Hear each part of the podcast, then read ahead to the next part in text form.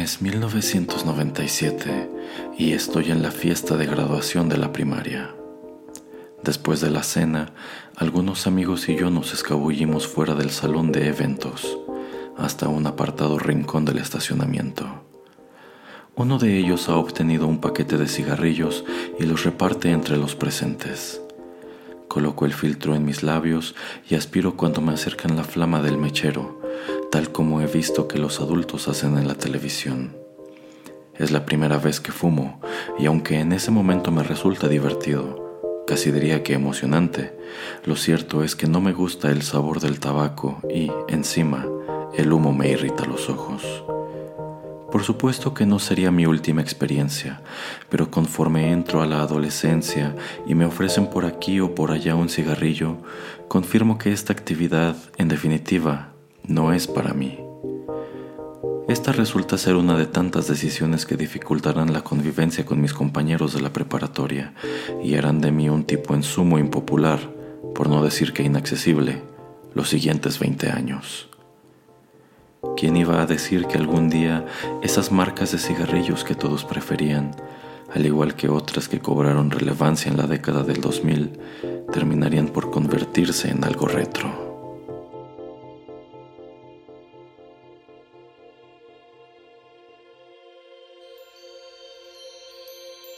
Rotterdam Press presenta Rotterdam Retro 2000. Un ameno recorrido por la nostalgia. Con las actuaciones estelares de Erasmo Bertz Neumann y Señor Geek. Comenzamos.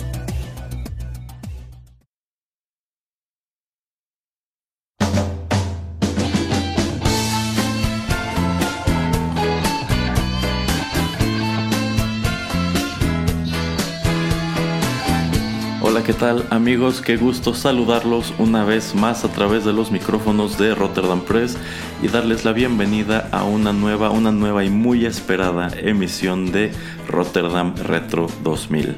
Yo soy Erasmo y me acompaña el, el cotitular de este espacio, el señor Geek. ¿Cómo le va, señor Geek? Hola, muy bien, señor Erasmo. Listo para cobrar regalías porque me dijeron que hoy iba a ser voz publicitaria de una serie de productos que son bastante famosos.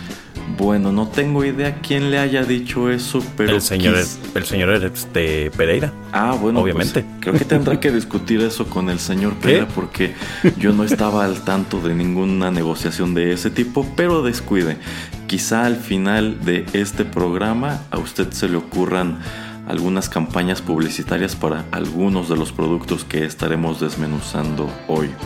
Bueno, pues eh, decidimos titular esta emisión Marcas 2000 eras porque el señor Geek y yo desmenuzaremos y estaremos platicando precisamente sobre eso, sobre marcas que gozaron de mucha popularidad o fueron muy vigentes en los años 2000 y que por uno u otro motivo se han, se han transformado, ha cambiado su presencia en el mercado y también ha cambiado mucho la opinión de los consumidores sobre ellas.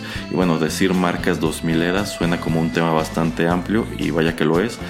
Por lo cual el señor Geek y yo decidimos reducir esto a solamente tres. Tres marcas que tienen su buen número de elementos en común. Tres marcas a las que de hecho les toca brillar en un periodo muy específico de esa, de esa década. Y bueno, el hecho de que las estemos refiriendo aquí como marcas 2000 eras no quiere decir que estas sean empresas que surgieron en los años 2000. De hecho, algunas de ellas son bastante viejas y todas ellas siguen en el mercado, si bien pues la percepción del consumidor, la opinión que tiene el mercado sobre ellas se transformó radicalmente en los siguientes 10, 15 años. Así que en vista de que nos aguarda algo de charla, en vista de que hoy sí tenemos muchos comentarios de nuestros escuchas frecuentes, si el señor Geek está listo, podemos ir con música. Claro que sí, vámonos. Muy bien, ya regresamos. Regrets are all you left.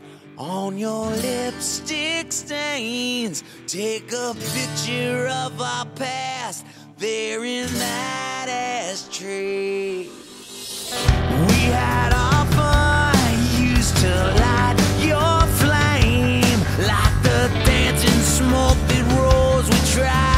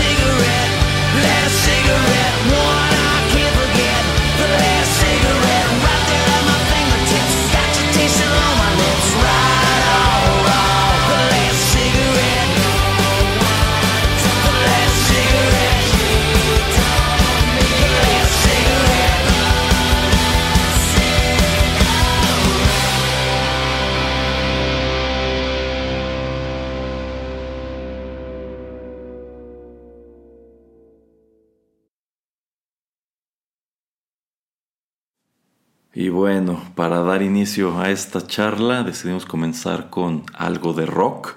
Acabamos de escuchar nada menos que a John Bon Jovi con la canción Last Cigarette. Esta se desprende de su álbum de 2005, Have a Nice Day, el de la emblemática portada, publicado bajo el sello Island. Y bueno, si elegí esta canción que hace referencia a el último cigarrillo en la cajetilla es porque, bueno, no es por querer promover vicios, no es por querer criticar eh, las los gustos de un sector de la población, pero en este bloque, señor Geek, estaremos platicando sobre cigarrillos, precisamente, sobre una marca muy específica que precisamente, más o menos en, los tiempos en que esta, bueno, no esta canción precisamente porque ni siquiera fue un sencillo del álbum, sino en aquellos años cuando este álbum llegó a las tiendas, y yo recuerdo que este sí, sí lo veías por todos lados, bueno, esta marca de cigarrillos era enorme. En este bloque, señor Geek, estaremos charlando sobre Camel. ¿Cómo la ve? Me parece muy bien.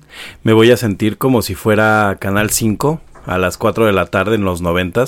Nada más que Canal 5 no presentaba anuncios de Camel. Ellos eran de, de vaqueros. Vaqueros que fumaban.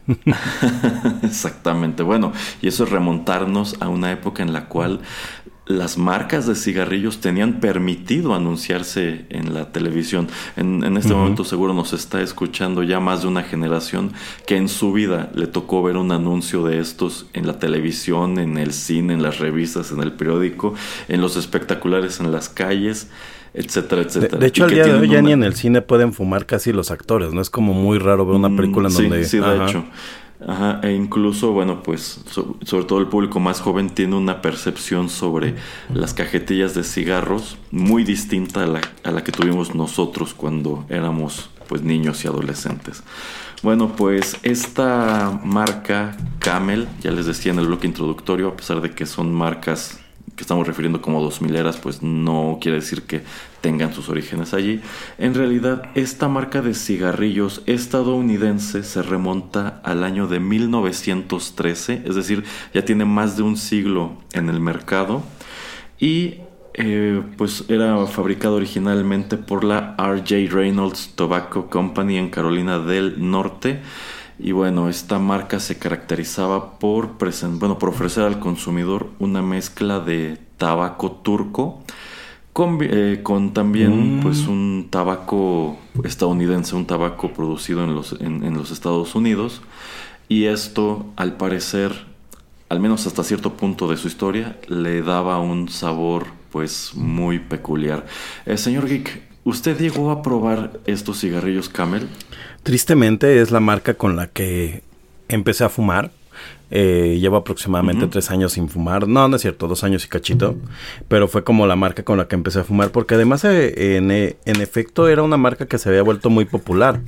Era una marca que, eh, como tal, pues era como el símbolo de la marca de los jóvenes. Eso ahora suena extraño, pero era la marca de los jóvenes que fumaban. Porque antes, pues el cigarro era Malboro, que era el que fumaban tus tíos y tus papás. Eh, y Benson and Hedges, ¿no? Que era todavía como más de señor. Entonces Camel era como la marca, la marca cool. Eh, debo decir que yo sí llegué a probarla, sin embargo, bueno, yo nunca desarrollé el hábito del tabaquismo. Qué bueno. Pero en cambio, eh, mi hermano sí. Y mi hermano fumaba precisamente Camel y digamos que era un gran coleccionista de la parafernalia de esta marca porque incluso tenía pues una pared llena de, de cajetillas. Yo también. yo creo que todos los adolescentes ¿eh? de los 90, las 90, 2000 eh, efectivamente, era una práctica muy común si tomamos en cuenta que, usted lo acaba de decir, este magistral, esta era la marca de cigarrillos para, para los jóvenes. No vamos a decir de qué edades, pero efectivamente como que esta marca encontró allí un, un nicho bastante grande y una de las tantas estrategias que utilizaron para apelar a este público era pues ofrecer una gran variedad de, cajetillas con diseños muy pues, pues muy coloridos y muy originales. Entonces, pues aunque yo no, yo no fui un consumidor asido de esta marca, pues sí llegué a entrar en, en contacto y pues digamos que aquí junto tenía una recámara con eh, afiches y un montón de cosas relacionadas eh, con ella. Tal, vez eso, eso hizo que no quisiera entrar en este mood, ¿no? Porque lo veía tanto que en vez de antojársele, este, le incomodaba, ¿no? Al revés de Bart, ¿no? Cuando lo llevo mero a ver este, el anuncio de, de las chicas estas que están lavando el coche con los cigarros. Y le dice, ¿qué, ¿qué sientes, hijo? Y dice, mm, no sé, como que quiero fumar. usted, usted lo hizo al revés totalmente. Mm, bueno, es que en realidad yo llegué a probar varias marcas de, cigarrillos, pero eh, sencillamente creo que no era algo, no era algo para mí. Y no puedo decir que alguna de estas haya llegado a, gustarme incluso medianamente. Pero bueno, eh, tenemos algunos comentarios que nos dejaron los escuchas de este podcast, así que si usted está de acuerdo, vamos a leerlos y sobre eso construimos el resto de la charla. Me parece excelente. ¿Quiere, ¿quiere empezar? Eh, sí, vamos a comenzar con un comentario que me hizo llegar el señor Ro. Y él señala una, una de las grandes peculiaridades que todo el mundo comentaba de, esta, de estas cajetillas en aquellos años. Él nos dice que se acuerda de la supuesta escena pornográfica oculta oh, sí es cierto. En, el, camello. En el camello. Ajá, para los escuchas que no saben pues de estas, de estas cuestiones, para quienes nunca eh, han eh, visto con detalle una de estas cajetillas, bueno, pues históricamente las cajetillas de esta marca ostentan pues la, bueno, un camello o puede ser también la silueta de un camello, que en sí es, esta ilustración eh, la toman a partir de una fotografía que gente de la marca eh, realiza de un camello de un circo allá en los Estados Unidos, oh, un camello que se llamaba Old Joe, y precisamente es así como es conocido hasta hoy el camello de estos cigarrillos como Old Joe. Bueno, pues yo recuerdo que en, aquellos años, en los años 2000, se mencionaba mucho esta cuestión, bueno, y, esto ya venía desde los 90, desde los 80, Sí, sí. de que había imágenes subliminales o mensajes subliminales en productos tales como las cajetillas de cigarros. O las películas de Disney. Eh, sí, y bueno, Camel no era la excepción. Ajá, ajá. La leyenda urbana era que precisamente en la, en la pata delantera de este camello era posible apreciar la figura de un hombre, un hombre pues parado de perfil. El parado tal cual, sí. Eh, con una, con una erección. Sí, sí. ¿A usted le tocó ver este, estas imágenes que circulaban en el internet, señor Geek? Yo creo que la primera... No, no, no en internet. O sea, yo creo que la primera vez que tuve en las manos una cajetilla de Camel fue justamente con la intención de enseñarme, pues, esta, esta imagen, ¿no? Que es un hombre. Y aparte hay otra serie de dibujos que no recuerdo, pero la más clara el- era el hombre con una erección. Sí, sí, era, era, pues... Algo muy común de la época, ¿no? Encontrar estos mensajes subliminales, satánicos, voltear discos al revés y demás. Y Camel era, pues, como que una de las fáciles, era como de las rapiditas. Exacto. A ver, señor Geek, ¿a usted le dejaron algún comentario sobre esta marca? Claro que sí, quiero empezar saludando a Raúl Vera. Raúl Vera, no lo puedo decir. este, dice Raúl Vera, coincido, alguna vez me llamaron fresa en Puebla por fumar camel. En fin, la demanda los volvió populares. Eh, y también yo cierro los comentarios que me dejaron de Camel porque fueron pocos. Eh, Netoman62 nos dice, Camel atosiguó a la banda, era caro y de pose. Ya no tanto ahora que es polmol como que es algo en lo que coinciden varios, ¿no? Que Camel fue una marca que también era como muy como poser, ¿no? En su en su en su época. Eh, sí, muchos de los comentarios que resta por leer eh, coinciden precisamente en cuanto a que su misma popularidad es lo que la precipitó a una temprana, a una temprana decadencia y de hecho, pues es algo así como el denominador común de las otras dos que estaremos comentando en esta ocasión. Que a mí me gustaría Eh, comentar algo ajá. ahí, señor Erasmo. ¿eh? A mí me impresiona pensar que un- una marca de cigarros, pues pierda popularidad como tal, cuando pues básicamente el cigarro es un vicio, ¿no? O sea, es como, yo siento que las personas que se casan con un tipo de licor o con un tipo de cigarro es raro como que, como que cambies tu preferencia, pero yo sí puedo contar que la mayor parte de mis amigos que aún fuman, que son casi todos, sí pasaron de Camel a Polmol. O sea, como que Polmol se volvió la marca ahora como de, de moda, ¿no? Con esto que empezaron a meter las cápsulas y anuncios como más neón.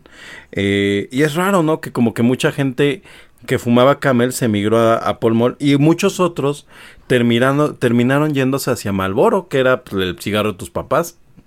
Que Malboro también empezó. Ay, perdone. Bueno, termino que Marlboro también empezó a sacar como estos este estos sabores diferentes, que fue un poco lo que lo que empezó a hacer más bien Polmol, porque Camel era solamente los Camel normales y los Camel como más light, ¿no? Que eran como menos fuerte, que eran como azulito claro.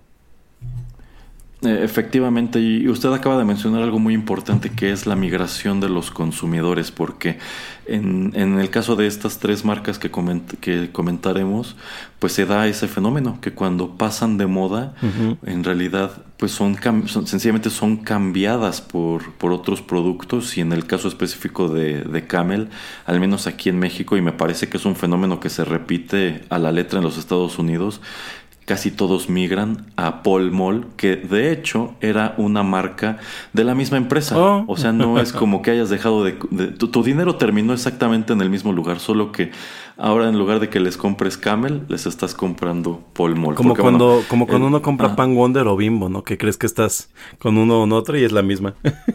Una gran peculiaridad de todas estas empresas eh, tabacaleras es que en sí son dueñas de un gran número de marcas. Es decir, en- pues tenemos a esta que no solamente fabricaba Camel, eh, en sí fabricaba una gran variedad de cigarrillos, eh, pues algunos incluso para adecuarse a, a distintos mercados. Y tiene pues esta peculiaridad que cuando el público, el mercado se desencanta de una marca, Se vuelve va otra. a otra y Mm. probablemente sin saber que su dinero estaba terminando exactamente en el mismo bolsillo. Claro. Eh, la señorita Chio nos dice que ella recuerda sobre todo los anuncios espectaculares que tenían diseños muy originales. Oh, no Pero como no fuma, nunca llegó a consumir el producto. Eh, ya lo decíamos, bueno. Hablar de Camel es hablar de, yo creo que la última gran época de la publicidad de las empresas tabacaleras, porque pues e- eventualmente algo que siempre, siempre, siempre se les señaló a los cigarrillos es que eran un, un muy mal hábito. Eh, y es precisamente por eso que comenzaron a poner estas imágenes horrorosas en las, en las cajetillas. De hecho, de, la, de toda la superficie Ah, sí, de sí, la sí. cajetilla ya es mínimo lo que está de- dedicado a la publicidad de la cajetilla como tal. Y también llegó un punto en el cual pues, se prohíbe por completo la publicidad de, de estos productos, lo cual pues no vamos a meternos aquí a decir si tuvo o no tuvo un impacto considerable, pero pues precisamente es curioso que hoy te puedes encontrar a, a jóvenes adultos o adolescentes que en su vida vieron un espectacular como estos que nos menciona la señorita Chio. Em, Coincide en esto el señor Álvarez, él nos dice que Camel valió, valió gorro por todas las restricciones publicitarias impuestas a las marcas de, de cigarrillos. ¿Usted ubica, señor Rick, más o menos en qué época dejamos de ver publicidad de estas cosas en las calles? Mm, Yo creo que como por el 2010 más o menos debe haber sido. Casi, casi poco antes de que empiece toda esta onda de, de meterle las imágenes de bebé muerto y así a, los, a las cajetillas. Eh, También empiezan más adelante a quitar publicidades, ¿no? Porque yo, yo sí recuerdo, sobre todo yo recuerdo mucho a, a Malboro. Eh, bueno, que aparte era Marlboro, o sea, no, no se pronuncia así. Este, recuerdo mucho a Marlboro eh, en la tele. A Camel no lo alcanzo a recordar, pero Camel sí tenía mucha identidad gráfica en la calle y sobre todo en las tiendas.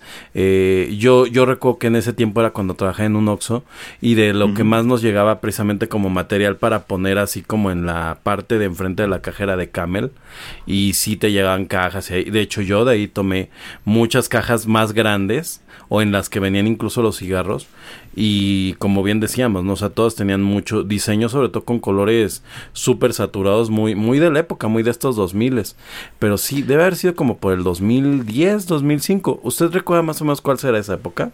En que deja Yo, de... yo eh, yo coincido en cuanto que debió ser alrededor de 2008-2010. Ujú.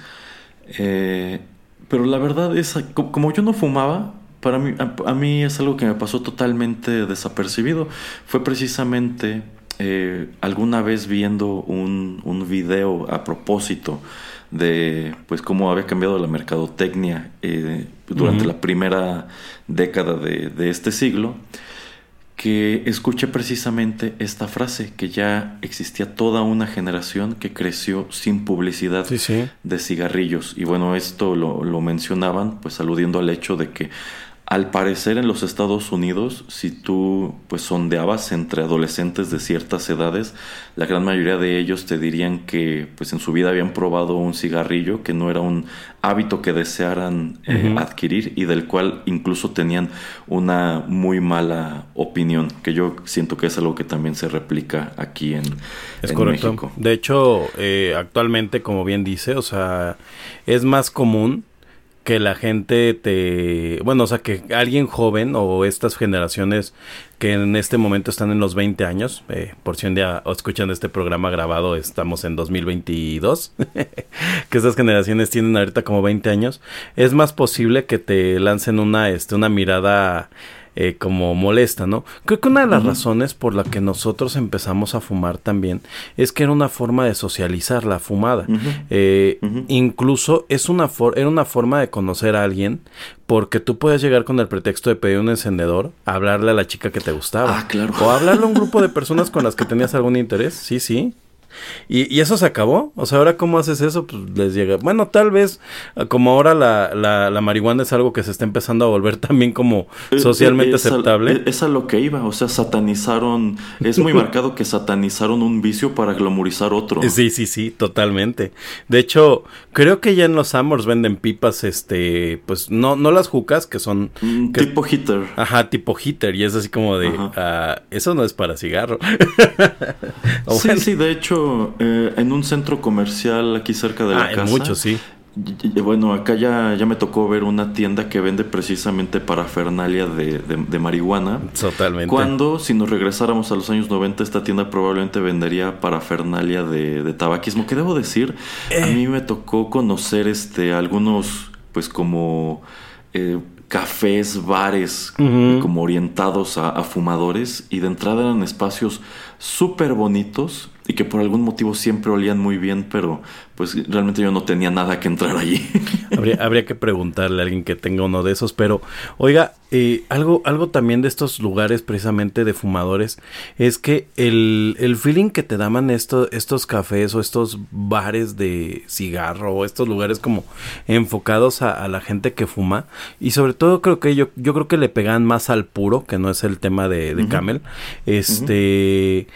eh, Era que se sentía mucho como el departamento de cigarros de Summers, que quién sabe si todavía se llama así, ¿eh? O Eh, sea, sí, sí, de hecho todavía es la, tabaquería. pero eh, está de acuerdo que es como un departamento muy de señores. Es como tiene cigarros, tiene Juegos de esculturas, mesa. a juegos de mesa, esculturas de madera, como como que es así como Bolígrafos, navajas. bolígrafos, exacto. Es como el kit de, de la de, de la oficina de, de, de abogado, ¿no? O de, de alguien así como con uno de esos eh, escritorios grandes de madera. No lo sé, yo veo estas islas en las sucursales de Sanborns y pienso, esto se siente como algo totalmente ya fuera de época, algo Sí, muy pasado de moda. Y era, y era lo que quería hacer el parámetro contra esta onda de, de todo, toda esta industria que se está haciendo eh, de la, de la cannabis. Eh, sobre todo con los, con los implementos, ¿no? Eh, porque sí trae como una onda muy, este, pues como lo que quisieron hacer precisamente con Camel, lo que hicieron ya después con Paul Mall, que es esta onda como de colores Juvenil. chirriantes, ajá, y calaveras, y, y, o sea, eh, creo que es una buena reflexión, pasamos de un vicio a otro, y ni uno ni otro es ni mejor ni peor, pero los dos dan cáncer, eso sí se los prometo, y... Y bueno, ya si alguien nos quiere preguntar si somos pro o en contra, creo que mm, ahí somos este creemos, ¿no? Que cada quien tiene derecho de matarse como crea. Eh, sí, sí, sí, sí. Si a nadie le ponen una pistola y le dice prende un, Prende un cigarro de estos, ¿no? Pero yo creo que Eh, antes sí te presionó un poco socialmente el fumar, ¿eh? Como le Eh, decía. En eso estoy de acuerdo. Sí, sí existía una cierta presión social y pues era muy común en la, en la secundaria que de pronto uno de los compañeros ya empezaba a fumar a lo mejor en el baño o afuera de la escuela y pues siempre se acercaban este como pues, de- los curiosos y no faltaba quien te lo invitaba y demás.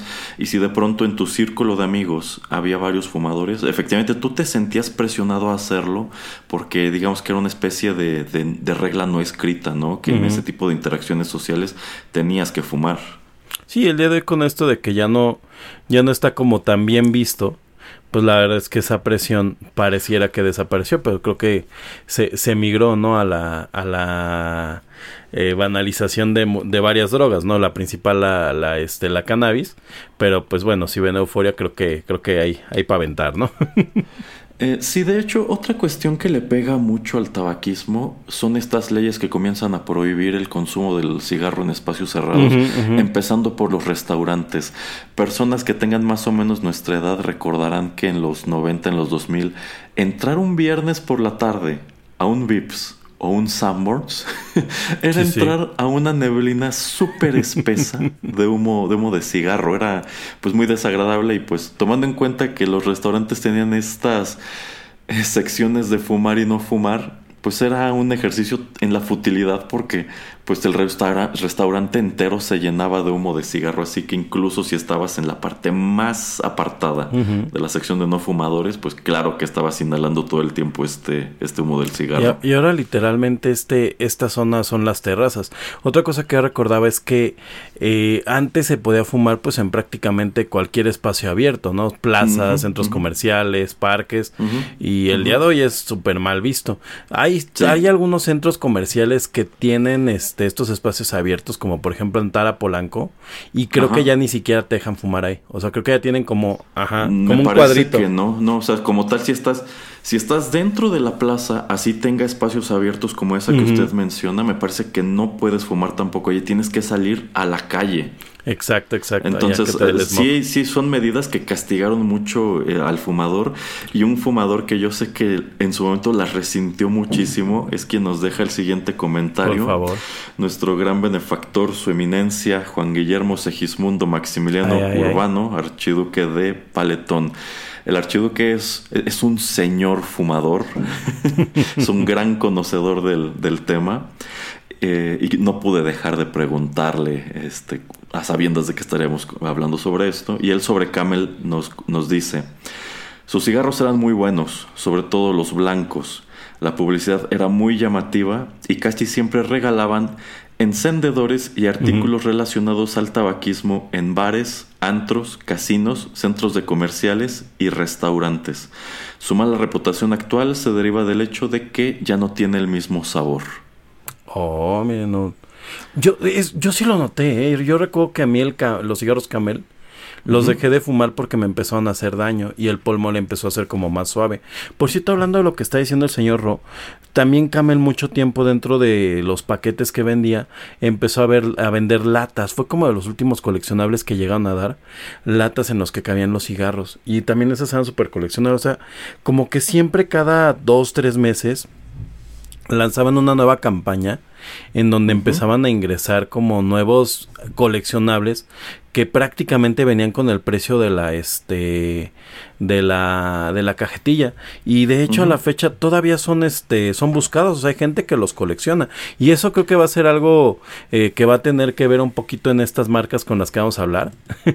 Que, que mucha gente terminó coleccionando los artículos más allá de la utilidad de los mismos no Sí, sí, es como esta gente que también se dedica a coleccionar botellas y latas de. Coca-Cola, que hay ciertos diseños ya súper vintage que son súper cotizados y más si todavía tienen el líquido dentro. que no lo entiendo que yo no le No, no, Sí, yo, sí. yo- yo tampoco, pero sí. Acabo de ver este, que en la mole estaban vendiendo unos dubalines este, como de los años noventas. Obviamente con producto y hasta poniendo en el TikTok que lo vi. Obviamente si comes esto mueres y es así, pero ¿por qué hacen eso? Yo lo veía es basura. Sí, sí, totalmente, pero pues es un mercado de nostalgia es- muy, muy peculiar. Eh, y ya para ir terminando con este bloque, vamos, bueno, quiero leer el último comentario que me hicieron llegar a propósito de Camel. Esto nos lo dejó Raúl Terán. Él dice que nunca ha fumado, pero la publicidad de Camel en las revistas era oro puro. Era muy agradable encontrar ilustraciones, Oh, sí, sí. fotos y montajes del camello porque eran muy ingeniosas. Veías diseños con fuego, auroras boreales, plantas, edificios, Ujú. etcétera. La marca se vino abajo cuando prohibieron la publicidad de los cigarrillos en televisión y medios impresos, y también porque el empaque no evolucionó y con las fotos espantosas que les colocan se ven horribles. Además, huele peor. Eh, debo decir que como nunca fui consumidor asiduo de este producto, no, no sé si de verdad haya cambiado el aroma, haya cambiado eh, pues el sabor del, del tabaco, pero pues quiero suponer que también si esta marca creció tanto y tan rápido a mediados de, bueno, principios mediados de esa década, quizá llegó un punto en el cual se vieron en el mismo escenario que Krusty con la costillita Krusty y digamos que pues ya no podían este, ponerle el mismo tabaco a todos los cigarrillos y tuvieron que buscar otra alternativa que ya no fue del agrado del consumidor. Sí, sí.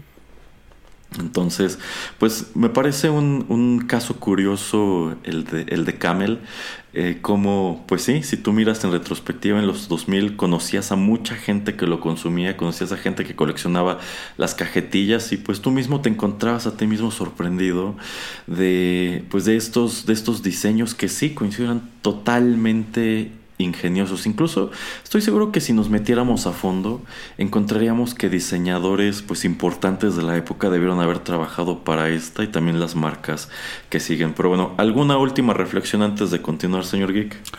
Pues nada, o sea que la verdad es que ha sido un viaje por la nostalgia recordar a esta marca de cigarros.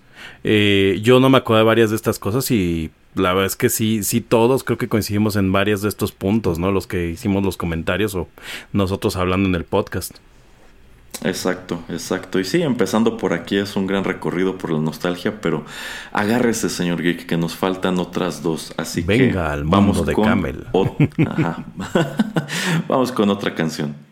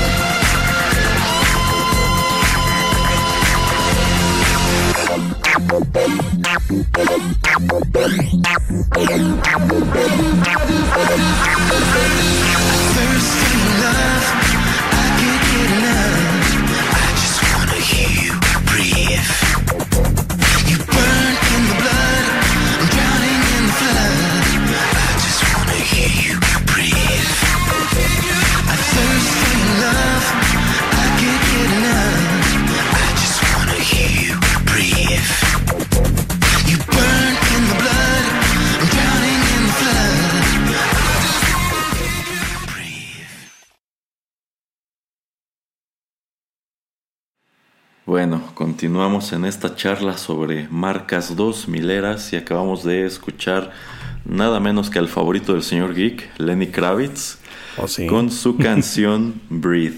Esto viene incluido en el álbum de 2006 titulado Absolute Kravitz, publicado bajo, bajo el sello Absolute Tracks. Ok.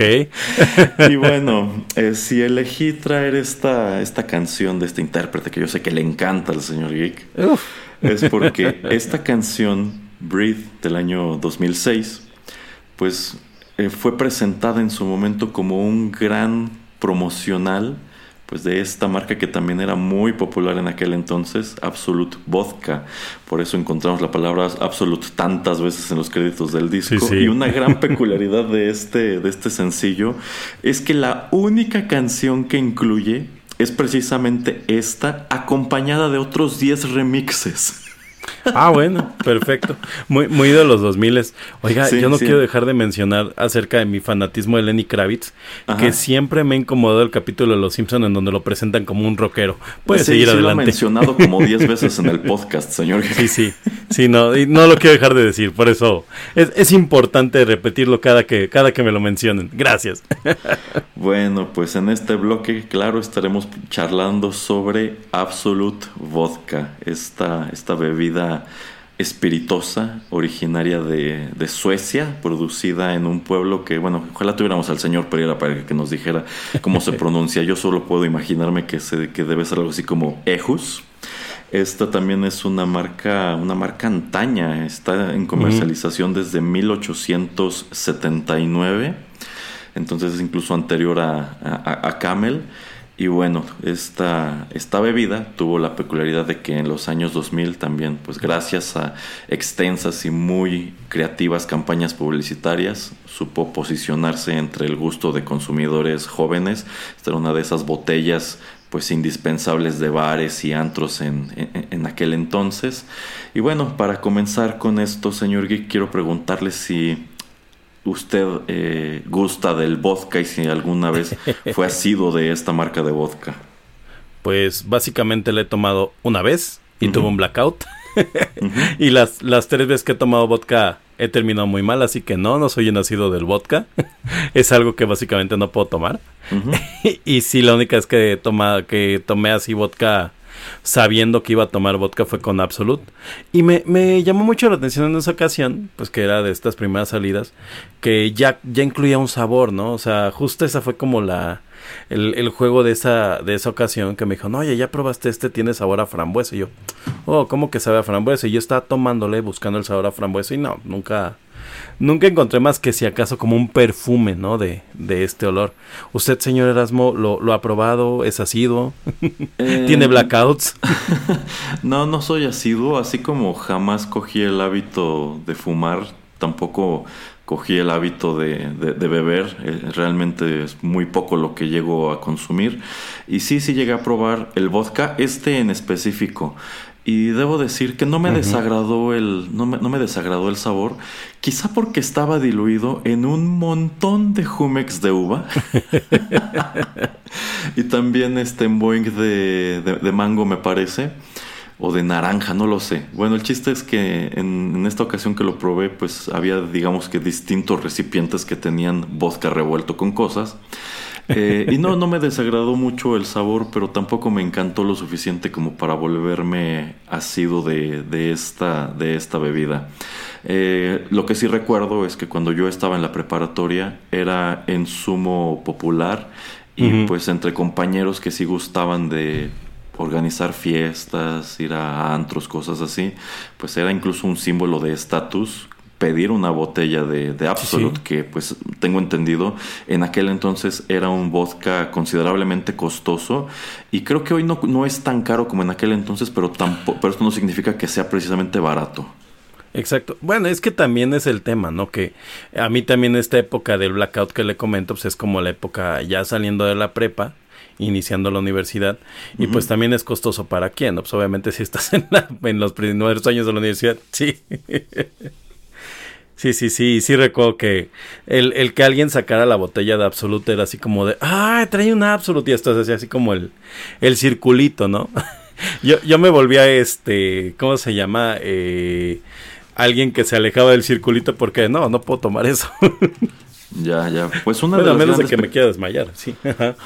Una de las grandes peculiaridades de este vodka es precisamente el diseño de la botella. Su botella desde quién sabe cuándo ha sido pues idéntica y es creo que igual que la Coca-Cola es un diseño que está patentado y pues es un diseño en sumo minimalista, solo dice, eh, bueno, en la presentación básica, Absolute Vodka en letras, en gruesas letras color azul, especifica que este es un vodka sueco y de ahí en fuera la botella es totalmente transparente. Ahora usted mencionó algo muy importante de esta marca que fue esta introducción de los vodkas de sabores. Yo recuerdo que uno muy socorrido entre mis compañeros era el, el que era sabor a mandarina, en donde Oh. de hecho cambiaban las letras de azul a color naranja. Me parece que esa, esa variante de este vodka aún existe y así fueron metiendo otras como el de frambuesa y demás. Y de hecho es algo que otras marcas como Smirnoff terminan por copiar, que de hecho hace poco vi que venden un Smirnoff con sabor a tamarindo.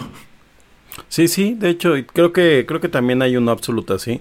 La realidad es que Absoluta ha experimentado mucho con diferentes sabores, pero pues, como realmente es algo que ni siquiera puedo tomar, este desconozco desconozco cuáles tiene, pero lo que sí puedo decir es que hablando del diseño de la botella, eh, la realidad es que eh, haciendo un poco de investigación llegué a ver que incluso el mismo Andy Warhol era muy fanático de la botella eh, y que podríamos bien decir que esta tendencia que tuvo Camel a presentar estas publicidades novedosas en donde se, se mostraba pues más allá de la cajetilla de cigarros, la silueta del camello o alusiones al camello con otras cosas, viene mucho de, del estilo de publicidad de, de, eh, de este vodka.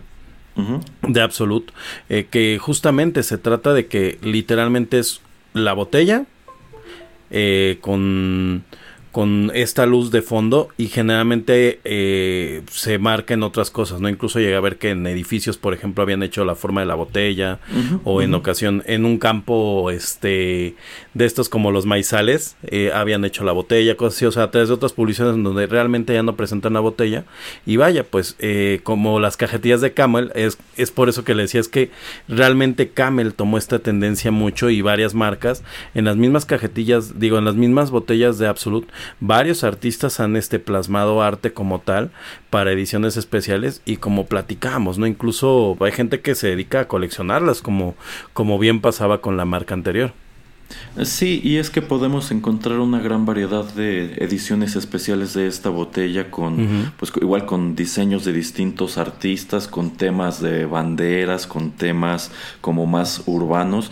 Y ahora que usted mencionaba esta cuestión de que su publicidad era tan efectiva que bastaba con que colocaran en alguna parte nada más la silueta de la botella, me recuerda mucho esta campaña de hace unos años, muy visible en la Ciudad de México, de los tenis Converse, que igual pintaban una, la silueta del, del Chuck Taylor en alguna, en alguna fachada, y pues no necesitaba poner ni siquiera la marca, tú de inmediato sabías qué era lo que te estaban anunciando allí. De, de hecho, Converse como marca es tan grande que se puede llevar su propio Rotterdam. Sí, sí. Este sí, sí, y también podremos podremos comentar todas estas variantes que han realizado precisamente el Chuck Taylor que se caracterizan por ser espantosas. O sea, es un diseño tan icónico que lo que le muevas lo estropea. Sí, sí. No, pero al- algo que tienen en común varias de estas marcas eh, que se volvieron como monstruosas de, de lo grandes que eran en, en los 2000s, 90s, Ujú. finales de los 90s, es eso, ¿no? Que empezaron a manejar esta publicidad en donde ya ni siquiera te presentaban el producto, sino como siluetas del mismo. Y, y le digo, estuve investigando un poco porque yo tenía muy vagos recuerdos de, de Absolute y justamente mucha de esta de este tipo de publicidad pues es como una, un sello patentado de Absolute como tal. Eh, esto que es ni siquiera te enseño el producto solamente te, te muestro siluetas te muestro la alusión incluso hasta ciertos eslogans no Eh, de hecho le, leía un blog de este de publicidad que decían que literalmente su, su publicidad es la botella y un copy O sea, esa es una publicidad de Absolute en una revista en donde sea. Y así es como funciona todo. Y si se fija, así, así se ven. O sea, es literalmente una frase y la botella. Sí, sí, efectivamente.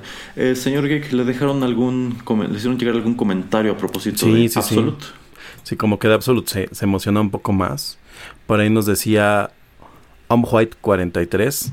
Este dice lo mismo que con lo que han coincidido, ¿no? Estas marcas se volvieron sumamente populares, incluida Absolute. Este, y como tal, Absolute te hacía pertenecer o sentir que pertenecían a un nicho exclusivo. eh, el doctor Isabelo Sotanito, arroba isa-tanuk, dice lo mismo más o menos, que eh, con, la, con la demanda perdieron popularidad. Eh, Neto Olicón o Netoman62 dice: Absolute está en una reputación media actualmente. Es el vodka más popular. Está en la reputación de pasable como no como Bacardí, que en Latinoamérica es sinónimo de horror. Perdón por mi terrible dicción en la lectura. y finalmente este me gustó mucho. Yo creo que va a coincidir algunos de los comentarios que le dejaron de Rulo J y Z que decía Absolute se volvió la botella para pedir mesa, cara, fea y que encontrabas en cualquier vinatería, pero no te llevabas. y ya es más o menos lo que me dejaron ahí de, de Absolute. Pero es raro, ¿eh? Porque yo estuve viendo videos en YouTube para prepararme un poco para el tema. Y hay un culto a las botellas de Absolute, o sea, que, que eh, este rulor J y Z lo visualiza como una botella fea, eh, no es el común, eh, más bien la gente, incluso como le digo, hay gente que colecciona las botellas, además con el líquido, y como, como decíamos, ¿no? O sea, y luego para qué sirve, ¿no? Porque el vodka no es como tal un, un tipo de licor que se añeje pues tantos años, que yo sepa, digo que yo sepa, tampoco soy especialista. Ni idea, no tengo idea, pero efectivamente así como tú llegas a ver eh, ciertos tequilas o whiskies que son de tantos años, no ocurre lo mismo con el, con el vodka, así que sí, quiero yo no suponer que no, no, se repite ese, ese fenómeno. Eh, por mi parte, bueno, eh, Carlos Zanorti me hizo llegar un par de reflexiones que creo son muy atinadas. La primera de ellas es que Bebidas que fueron tan populares como Absolute tenían la desventaja de que precisamente por eso era común que las adulteraran. Oh, eh, sí, muy, muy famoso. Sí, sí, no, no, lo dudo. Supongo que sí, que en aquellos años si pedías una botella de estas en el antro, quizá de pronto la, la veías con recelo. Y también nos dice, esta es una marca que perdió fuerza porque llegaron buenos competidores. O sea, más allá de que pasan de moda y, estas cuestiones que ya comentamos con Camel, creo que esto es muy importante. De pronto llega un competidor más fuerte, llega alguien que sabe pegarle mejor que tú al mismo, al mismo mercado y pues termina por desplazarte. Eh, Chunk, Chunk muy breve y conciso dice, lo probé por error y nunca más. soy, soy, de su, soy de su team. Muy bien. Eh, la señorita Chio pues coincide más o menos en lo mismo, que esta fue su primera y única experiencia con el vodka y esto le sirvió para confirmar que no le gusta esta, esta bebida. El señor Álvarez, el problema de Absolute fue que se volvió muy mainstream y si acaso lo, lo, consumió una o dos veces. El, el, hecho de que la mayoría de los comentarios apunten que no, no tomaban esto, creo que habla muy bien de ustedes. Sí, sí. eh, a continuación, eh, mi amigo Jorge Suárez dice que a él, a través de Absolute, una ex le pegó la fijación por el diseño, porque ella era diseñadora y le gustaba todo Oh, eso. Entonces ellos compraban Absolute por lo innovador que, les parecía este concepto. En su tiempo era una marca cara, pero el consumo generalizado hizo que bajara su precio y fuera accesible a más gente. Y yo creo que esta reflexión igual es muy importante. Hay que distinguir entre marcas que ofrecen productos premium y otras que ofrecen productos básicos a precios elevados. ¿Qué opina, señor Geek? Eh, de hecho, se sabe y se, se investiga en la historia de cosas este que el día de hoy se consideran premium. Eh, es muy común esta estrategia, ¿no? Donde le aumentan el precio para que parezca que es algo pues de mucho mejor, mejor calidad. Pasa mucho sobre todo en los este, vinos tintos, que, hay vinos que realmente pues, no, no son de tan buena calidad, pero les aumentan los precios. Y pues bueno, la historia clásica que no tiene nada que ver con licores es la de las langostas, ¿no? Que originalmente era una comida que se consideraba para pobres y ahora es un manjar de dioses. Entonces el precio siempre va de acuerdo a lo que diga la gente que lo hace valer más caro o la gente que se hace llamar famosos, ahora influencers, y de repente algo se va para arriba porque alguien dijo, ah, esto es lo mejor que hay en el mundo, ¿no? Mm, Pero yo siento que esta es un arma de dos filos porque de Mm. pronto el hecho de que asocien tu, tu producto con una persona, con un sector de la población, puede ser muy contraproducente. Un ejemplo que me viene a la cabeza así muy de rápido y quizá el señor Geek esté de acuerdo, es el whisky Buchanan's. Oh, sí, ya. yo, yo recuerdo que en los 90, 2000 este era considerado un whisky, pues un whisky súper exclusivo, un whisky de, de señores, eh, muy a la par como, de, como del Chivas. Sin embargo, de un tiempo para acá, este producto, al menos en México, tiene una reputación totalmente distinta y creo ¿Connotación? que nadie... Una, sí, una connotación totalmente distinta y creo que nadie que se precie de tener buen gusto querría que lo vieran pidiendo una botella de Buchanan's. Sí, no, se, se ha vuelto un, un sinónimo absoluto, una cultura, pues que si no estás en ella, pues te, te cuesta trabajo como querer estar dentro, ¿no? Este, de, de hecho, justamente en estos whiskies es alguna de las historias que había leído sobre este tipo de, este, de, pues de inflación artificial del precio. Creo que eh, William Lawson es uno de estos que también pues, se empezaron con campañas publicitarias haciéndose pasar por una marca pues de mucho mayor renombre y que así fueron. Y como bien dice este tema de este de estigmatizar, por ejemplo, a las bebidas, pues ya lo comentaban en una en un anterior de los mensajes que nos dejaban, ¿no? Bacardi, ¿no? Que Bacardi, yo recuerdo en los noventas que salía incluso Eugenio Derbez anunciando los cócteles. sí, sí. Y, y el día de hoy es una es una bebida o sea, súper, súper, súper, este, eh, es- que está considerada como para cuando ya no hay más que tomar, ¿no? O sea, como el último recurso antes del panalito, el último recurso antes del Tonayan. Y pues eso es- sí. habla muy mal de él. Sí, sí, sí, e- e- efectivamente tiene toda, tiene, tiene toda la razón. Eh, y bueno, el último comentario que me hacen llegar, esto lo escribe Adrián Orozco. Él dice que sí llegó, a- bueno, que él sí consumía Absolute, a pesar de que él consideraba que este era un vodka para niñas, así lo escribe. es que es lo que le decía, yo cuando lo he tomado, las como dos veces que lo he tomado, eh, lo siento como una bebida demasiado perfumada y si quieren darle esta connotación de, bebida para niñas, en, en mi brevísima investigación de 15 minutos, resulta que eh, el trago Cosmopolitan, que es súper asociado a las mujeres, eh, pues prácticamente inicia o se, se inventa con el Absolute. Entonces no está muy alejado de la percepción general de esta bebida. Sí, Adrián continúa diciendo que eventualmente Absolute confirmó su enfoque con las mujeres, eh, Oh. con las variantes de sabores que comenzó a ofrecer. Sí, sí.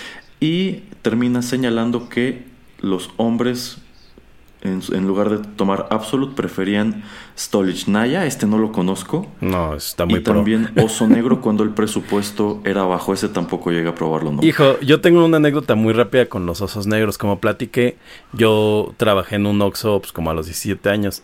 Y la verdad es que oso negro y karate eran las bebidas de los teporochines. Entonces, no se van tan mal, amigos. no lo hagan, no lo haga, compa. Este, vaya, pues, ese, ese era mi comentario de, de, de las bebidas que, que yo sí considero ya lo, lo último de lo último. Sí, eh, yo no considero que la reputación de Absolute hoy día sea tan mala como No, lo ¿eh? es la de la de Buchanan's. Sencillamente creo que, sobre todo entre personas de nuestra edad, a quienes nos tocó experimentar el boom de Absolute en los 2000, eh, pues nos suena como un producto muy retro, Viejo. ¿no? Como esa clase de producto que vas a la tienda, lo ves y dices, órale, yo, yo me acuerdo cuando en la preparatoria todos querían una botella de estas y pues como que precisamente esa popularidad terminó por aba- abaratarla un poco, si bien mm, sigue sin ser una bebida muy, este, pues muy, muy, muy accesible. Eh, Oiga, y señor Erasmo. Ajá, Eh, es que yo quería hacer ese comentario justamente de lo retro ahorita que empezamos a hablar de las marcas. ajá. Para mí en mi en mi conciencia todas estas marcas de las que estamos hablando, como además se mantienen vigentes, o sea, a pesar de que ya no tienen la, la reputación de la marca de los jóvenes, se Ujú. mantienen vigentes, pues medianamente en mi cabeza no es como que un tiempo tan largo el que ha pasado de que fueron súper populares al día de hoy. Incluso, pues pensar de, no, pues en los 2000 fueron ayer, ¿no? Cuando de repente me Ujú. cuenta que el año 2000 fue hace 22 años. Oh, sí, sí, hacer esa. Bueno, darse cuenta de eso es terrible. O sea, uno piensa en 20 años y cree que está hablando de los 80.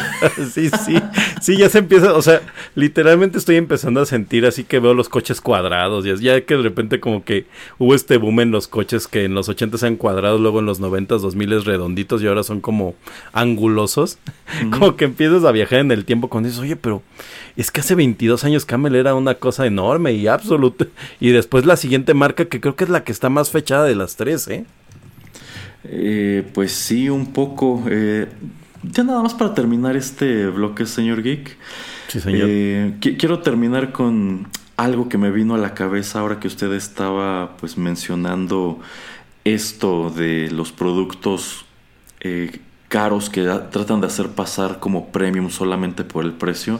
Yo siento que a- hablando precisamente de estos eh, destilados, uno que ha sufrido un cambio muy radical en los últimos 10 años, 10, 15 años, es el whisky. Yo creo que si le, hubiera- le hubiésemos preguntado en los 2000 a alguien cuál es el mejor whisky, todos habrían mencionado sin falta alguna marca de whisky escocés. Buchanan's, Chivas, y quizá incluso por allí alguno, alguno irlandés. Sin embargo, yo me he percatado que hoy día quienes se precian de saber de whisky toman Jack Daniels. Sí, es el, e es incluso como el, precio de las botellas Jack Daniels ha subido una barbaridad. De, de hecho, se ha vuelto algo que puedes hasta como regalar. O sea, bueno, siempre, siempre ha habido como esta forma, ¿no? De regalar una botella a quien le gusta tomar. Pero ya sabe que son como ciertas botellas, ¿no? No es cualquiera. Pero como que Jack Daniels se ha vuelto una opción en la que difícilmente fallas. Porque además como que el whisky es un- una cosa que junto con el tequila como que cualquiera toma.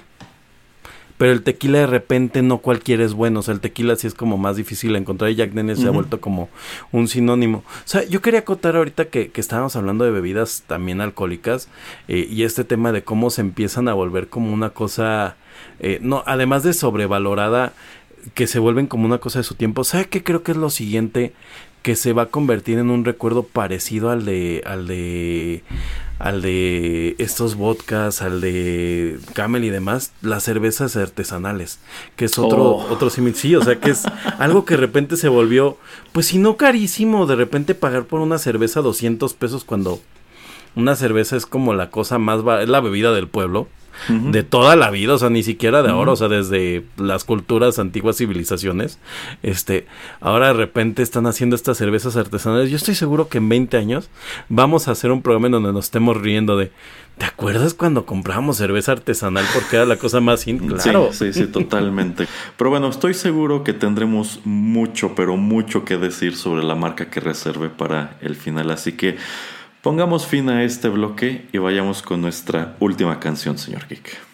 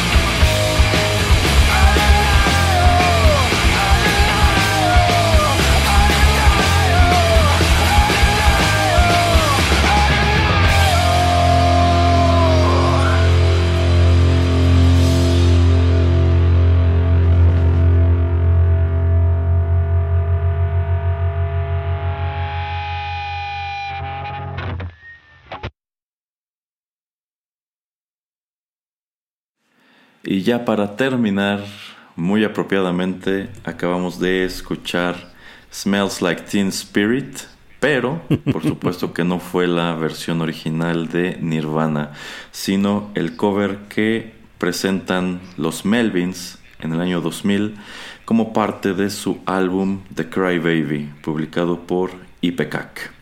Este, por supuesto, es uno de los covers más famosos y yo creo que también de los más importantes de esta canción, sobre todo si tomamos en cuenta que los Melvins fueron una de las tempranas y más grandes influencias de Kurt Cobain. Y bueno, si elegí Smells Like Teen Spirit es porque, pues quizá la mayoría de ustedes lo sepan, este, esta cuestión de Teen Spirit se desprende del hecho de que allá en los Estados Unidos durante un tiempo fue muy popular un desodorante que se llamaba así, Teen Spirit. Decir que, y bueno, el título de la canción se desprende del hecho de que alguna vez le dijeron a Kurt Cobain que olía a, esa marca de desodorante, que olía a Teen Spirit. Y es que en este bloque, el señor Geek y yo estaremos charlando sobre pues uno de los desodorantes más infames de todos los tiempos. uno del cual yo creo que difícilmente nos escapamos si, si estábamos creciendo en, en aquellos años. Señor Geek, ¿A usted le tocó utilizar Axe? Sí, claro, como toda mi generación. y, y, usé creo que todos, o sea, y aparte llegué a comprar estos combos que eran como de dos desodorantes. Ah, sí, sí, sí, sí, esos eran obligados. Era como... Ajá, ajá, sí, no todo, todo, todo.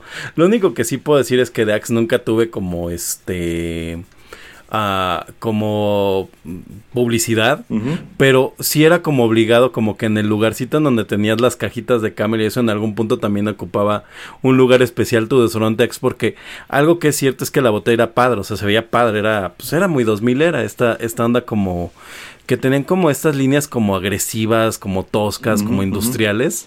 Ajá, ajá. Sí, sí, sí, lo sé. ¿Y usted, señor Erasmo, qué tal? ¿Cuál, cuál usaba? ¿El de chocolate? no, no, no, no. Yo nunca incurrí en utilizar ese.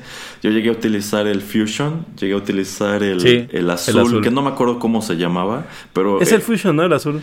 Eh, es que me parece que el Fusion era uno que tenía unos como dragones, que era uno blanco y uno ah, cierto, y uno rojo. Este... No, y el azul, que es el otro que huele rico, que no sé cómo se llama. Y también sacaron una edición que era como de, de rock, que una lata tenía una guitarra, otra una batería. Eh, ese de la guitarra también me, gustaba mucho el, aroma. Entonces, sí, yo durante un, durante un tiempo, precisamente durante mi adolescencia, fui muy asido de, esta marca. Entonces, eh, yo, considero, le decía al, al, señor Geek fuera del aire, que difícilmente encontraremos una persona que tenga más o menos nuestra edad que no haya utilizado Axe. Y es que usted señala algo muy importante. Eh, en aquellos años el desodorante en, aerosol era una cosa muy específica. De hecho, era considerado un producto más como para nuestros papás o nuestros abuelos. Y podemos encontrar marcas como Brut, cuyo desodorante en aerosol era literalmente como si fuera una, una, lata de pintura en aerosol. O sea, no tenía un diseño para. Tenía un olor muy característico. Un, olor muy característico y tenía un diseño muy retro y pues que no era muy atractivo. De allí que, pues yo creo que muchos de nosotros empezamos a utilizar como desodorante, pues productos en barra, hasta que en los 2000 llega Axe y pues nos ofrece esta alternativa con fragancias innovadoras, con un diseño muy bonito y bueno, unas campañas publicitarias que ya estaremos desmenuzando en, unos, en unos minutos. Oiga, señor Montes, antes de que pase a las campañas, yo le quiero preguntar una cosa. ¿De qué manera se aplicaba usted el Axe? Eh, yo, yo, sí llegué a aplicármelo como te mostraban que tenías que hacerlo en los comerciales. es... Muy conveniente además para que compres más. Ah, sí, porque aparte no duraban casi nada. O sea, en realidad traían, ah, tenían muy poco producto. Pero bueno, eh, nada más para hacer un poco de historia. Eh, esta marca es propiedad de una empresa llamada, una empresa inglesa llamada Unilever eh, esta marca es introducida en el mercado en 1983. Es una marca todavía relativamente joven. Y bueno, está enfocada no solamente a esta cuestión de los desodorantes, si bien yo creo que ese fue su producto más fuerte, sino pues productos como de aseo corporal en general, porque eventualmente esta marca derivó en geles para el cabello, este, en geles para la ducha y bueno, otro, otro tipo de cosas. Y también algo muy importante es que esta no es una marca tan global como las dos que mencionamos antes porque en ciertos territorios estos mismos productos son comercializados bajo la marca Lynx o también Oh. bajo la marca Ego. De hecho, si ustedes recuerdan Ah. estos productos para el cabello Ego, bueno, pues son, es- son la misma gata pero, pero revolcada. Ya, ya, ya decía yo que traían como una, una onda parecida. Eso estaba pensando, que era como la evolución, ¿no? Del, del, Axe- de, del Axe con, te- con del. Eh, yo, yo siento que fue totalmente la evolución porque cuando se abarató Axe como marca, empezaron Ajá. a meterle mucha publicidad precisamente a Ego, como que era un, era un gel, era un shampoo, era un gel de ducha, pues igual con fragancias Pero- muy masculinas. Es que es a lo que iba a llegar. Es que además de que se abarató, también la, la clientela se les hizo vieja y se les hizo señor. Entonces fue como, no uses el All Spice de tu papá, no uses el este, bueno, que ya hablaremos de All Spice y cómo evolucionó. No uses el este, el Brut de tu papá, usa Ego. Exacto. Eh, una gran peculiaridad de, de estos productos, al menos en México, es que todos estos desodorantes nos venían de, de Argentina, al igual que otro producto Oh, que no quiero sabía. mencionar también eh, ya hacia el final de este, de este programa. Y si decía al cierre del bloque anterior que tendríamos mucho que decir sobre esta marca es porque yo considero que de las tres esta es la más es la más polémica y nuestros mismos escuchas nos lo hicieron saber. A ver, señor Geek, ¿qué le, qué le comentaron a usted a propósito de Axe? Pues mire, de Axe. De Axe nos dice Rulo. Rulo JZ. Dice. Y yo creo que es en lo que van a coincidir todos. Ujú. Axe prometió que nos despeinarían en el elevador. Y pues nada. Publicidad engañosa. Y tanto aroma a galletas rancias y dulce, pues hartaba. Igual por ahí quien más nos dice de Axe, este, pues creo que creo que es el único comentario que tengo exclusivo de Axe Ajá. pero es una muy buena este sintetización de creo que lo que va a contarnos usted. Cuéntenos. Sí, bueno, o sea, este comentario mencionaba lo de las fragancias y es que ya lo dije en su momento, nos parecía algo muy innovador porque ciertamente no había otro producto que te ofreciera este tipo de aromas en específico en lo que es el desodorante en aerosol. Sin embargo, estas fragancias se hicieron viejas muy pronto y también cobraron Sí. connotaciones en sumo, pues en sumo negativas. Eh, yo te- Hay, hay chicas que literalmente te dicen eso. Ajá. Muchas, muchas. No sabe cuántas veces he escuchado a chicas decir que detestaban el Axe chocolate. Sí, sí. O, o en general el olor a Axe te lo dicen, ¿eh? Ajá. Y, y- y el hecho de que te dijeran, e- de que te digan eso, va en total contraposición con el enfoque de las campañas publicitarias de, de este producto. O sea, quiere decir que antes que conseguir ese resultado, sucedería todo lo contrario. Pero bueno, el señor Oiga, Ron- ante- antes quiero. Ah, dale, dale, dale. El señor Ajá. Ron nos dice, Axe marcó a una generación que se convenció de que las mujeres caerían a sus pies como lo mostraban los anuncios. Como desodorante no servía, y me consta, la misma publicidad fue lo que la convirtió en una marca considerada de mala calidad. Sí, sí. Es que, es que además Axe te vendía que iba a durar miles de horas y no sé qué tanto. Y la verdad es que, pues nunca, nunca duró tanto como un desodorante en barra. Aunque yo creo que eh, sí era una buena solución para algunas personas que no este, podían usar desodorante en barra. Hay gente que simplemente no lo puede usar por tema de la piel. Eh, y después, precisamente para los que tampoco aguantaban el desodorante en aerosol, no sé si recuerda que salió este Axe seco. Que yo, yo Que no sé si manchaba todavía horrible la ropa. Sí, sí, sí. De hecho, todo, todo el Axe manchaba la ropa horrible, pero el Axe seco la dejaba así como toda tiesa. Oiga, Neto Olicón sí nos dejó algo de Axe. Dice Axe, tres puntos, la publicidad la vinculó con adolescentes. Otro, otro, otro muy buen este pequeño compendio de exactamente hacia dónde vamos a ir con esta marca. Eh, Sí, sí, totalmente. Sí, yo, yo creo que la gran mayoría de nosotros coincidimos en lo que era y lo que en lo que terminó por convertirse Axe.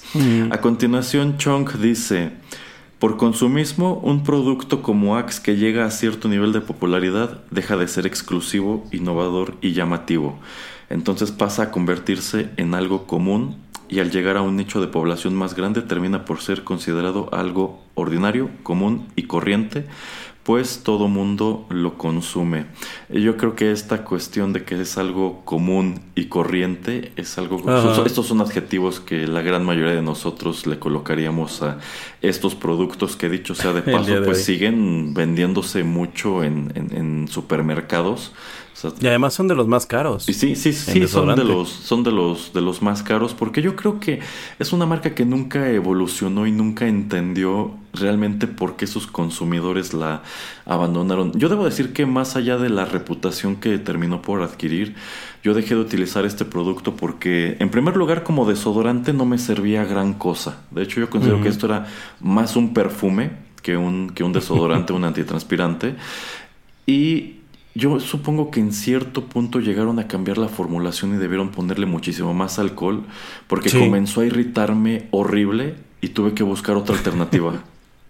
Es, es muy curioso, a mí también me pasó lo mismo, pero nunca había discutido esto con nadie, así que sí, efectivamente me pasó lo mismo, que en un punto me empezó a irritar mucho, pero sabe, creo que como que fue un plan malévolo, porque le digo, casi cuando empezó a irritar, Llegó Ego. empezaron a sacar el otro. No, no, no, llegó el otro, el, el seco. Ah, el seco. Entonces yo me acuerdo que, ajá, yo me acuerdo que hago el cambio cuando empieza a irritarme Ujú. al Axe seco.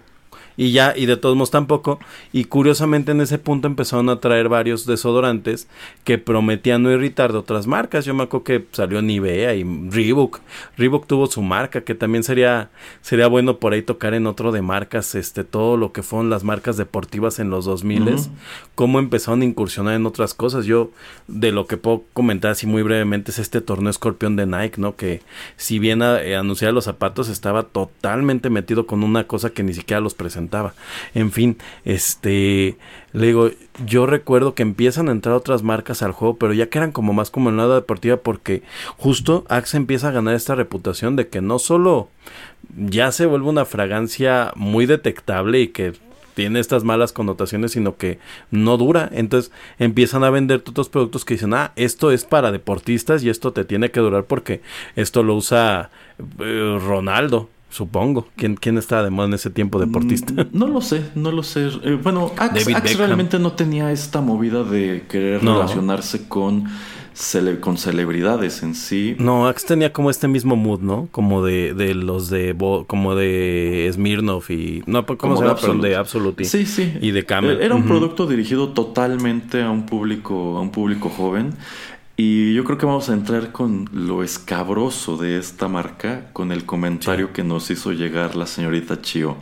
Ella nos dice, eran comerciales muy misóginos, pero Claro. no se hablaba de ello porque la oleada feminista apenas comenzaba. Era publicidad incómoda y a ella no le gustaba.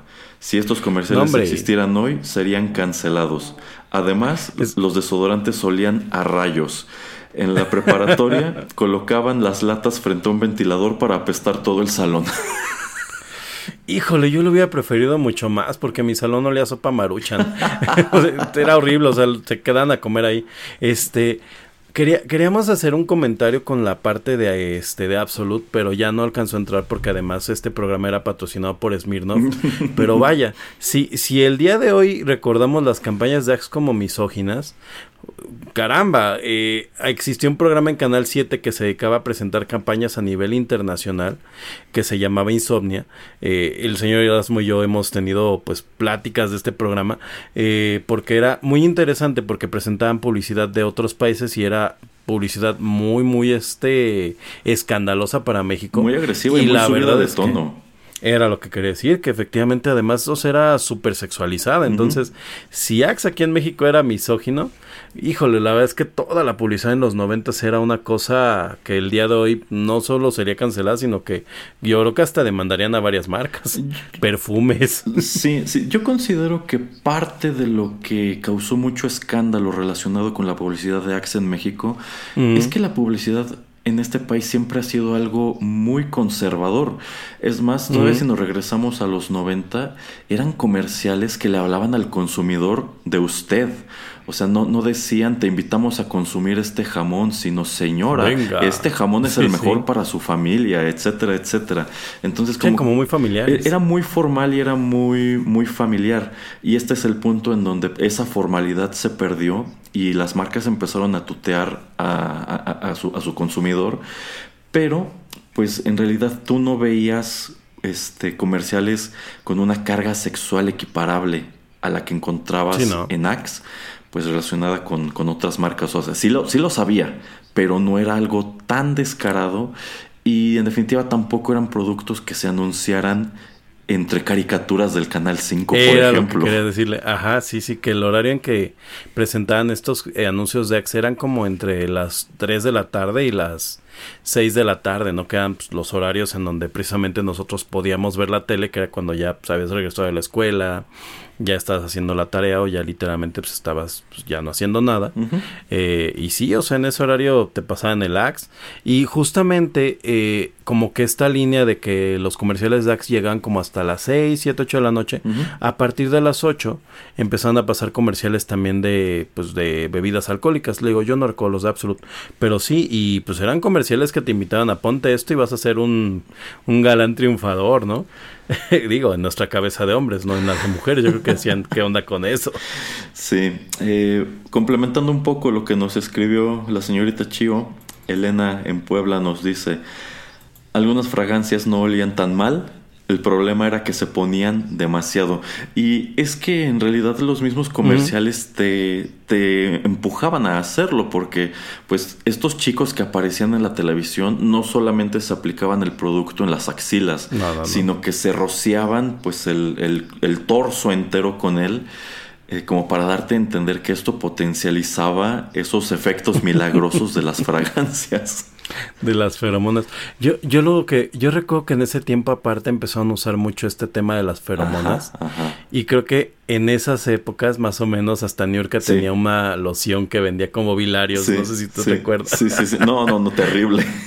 Sí, sí, sí, que tenía feromonas y te prometían encontrar el amor.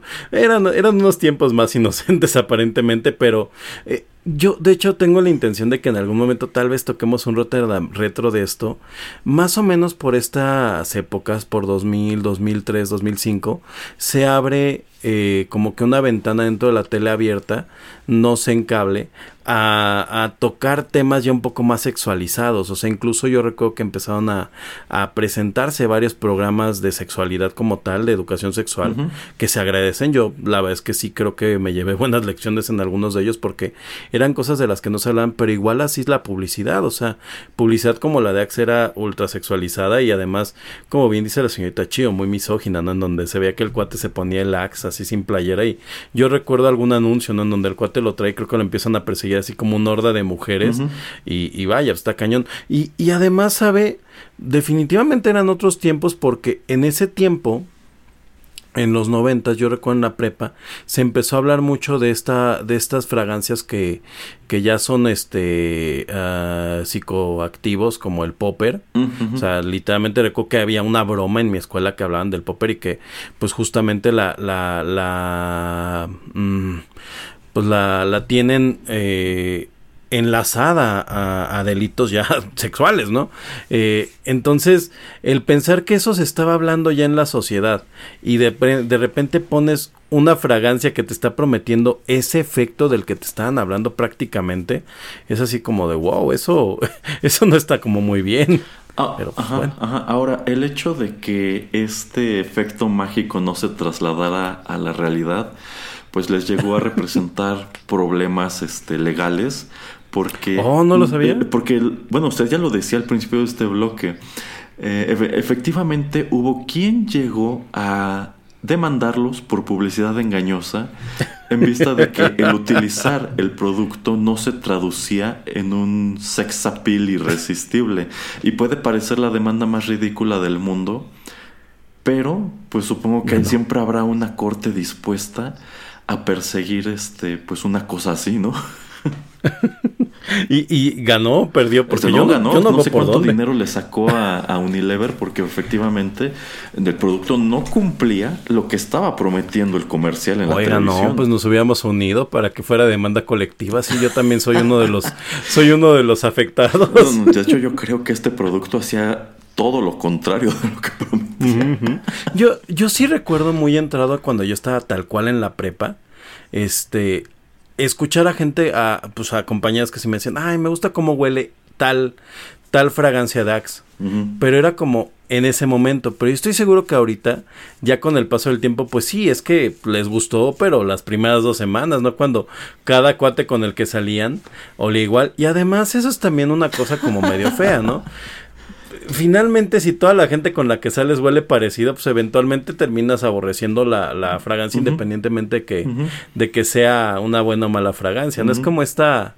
Es como esta fragancia Sanborns que venden y estas parecidas colonias que tienen estos olores tan característicos. Honestamente no huelen mal, No, pero es no tan mal. característico el olor que dices, ay, huele a viejito. y, y sabe, creo que, creo que el Axe eh, para las chicas se empezó a volver una, este, una fragancia que asociaban además con un tipo de hombre. Sí, Pues sí. que ahora, ahora se le llamaría lo que es el fuckboy, ¿no? Sí, de hecho yo considero que en específico el Axe Chocolate se convirtió en la fragancia de ese de ese cretino de la preparatoria de la universidad. Sí, sí, sí, sí, sí, totalmente. No, y aparte yo me lo estoy imaginando así, playera apretada, Polo. bigote. sí, sí, sí, sí. Unos lentes Sí, no es- oscuros, este, unos oscuro, piratas claro. de aviador. Y, y collar de, de este, de huesitos. No, ¿cómo se llaman estas? Como, Como de estos conchitas. que- Ajá, pero no, no el de conchitas como el de Amarte duele, Ajá. sino estos que eran así como todo, todo el collar junto como de pequeños huesitos. Ah, ya, no ya, sé. ya, ya, sí, sí, ya sé cuál. Ajá. Sí, sí, sí, los 2000 y pantalón seguramente, este... No, yo creo que sí unos Levi's, porque no, no, no, este, esta fragancia no está asociada, por ejemplo, a, al pantalón, este, eco y demás, que No, por ahí nos los no, no, mencionan. No, no, no. Eh, Sí, ¿no? Sí, sí, efectivamente el producto o la marca como tal se comenzó a asociar mucho con ese tipo de individuo. Eh. Otro comentario nos, que nos deja Raúl Terán.